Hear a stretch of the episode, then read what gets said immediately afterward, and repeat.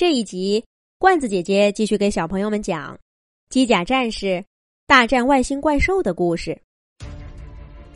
随着一枚又一枚射向虫洞的核导弹被外星甲虫打爆，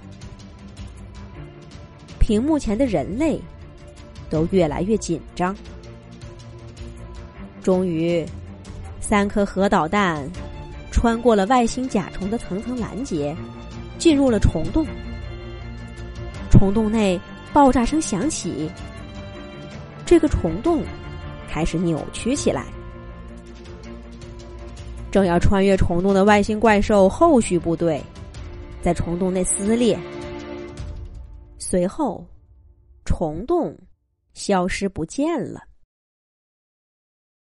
全球各地的人类欢呼了起来，但是和外星失去联络的几十只外星甲虫。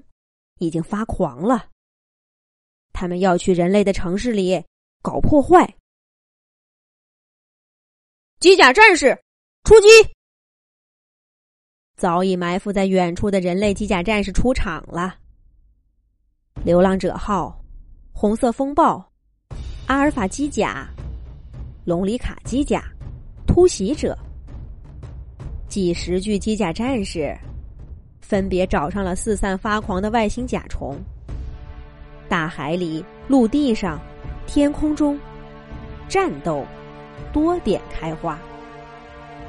看，那边三只手的红色风暴机甲按住一只外星甲虫，在陆地上摔来摔去，摔得半死不活了。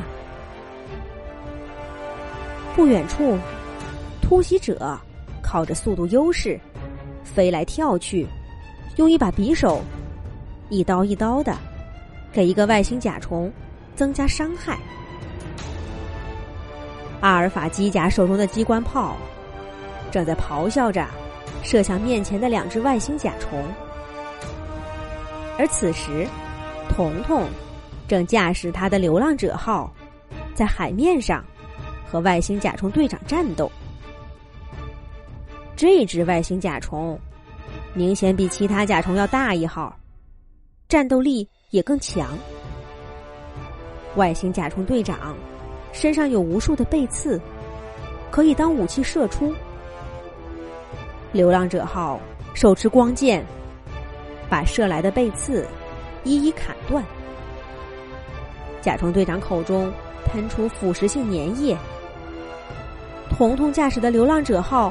一个没躲过，手臂上被溅上了一些，冒出滋滋滋的腐蚀烟雾。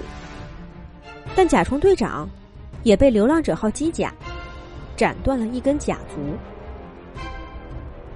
可这点伤害对甲虫队长来说根本就不算什么，他有好多根甲足，被砍断一根，只是稍微影响了行动。除此之外，甲虫队长还有着极具咬合力的口气和速度极快的尾刺攻击。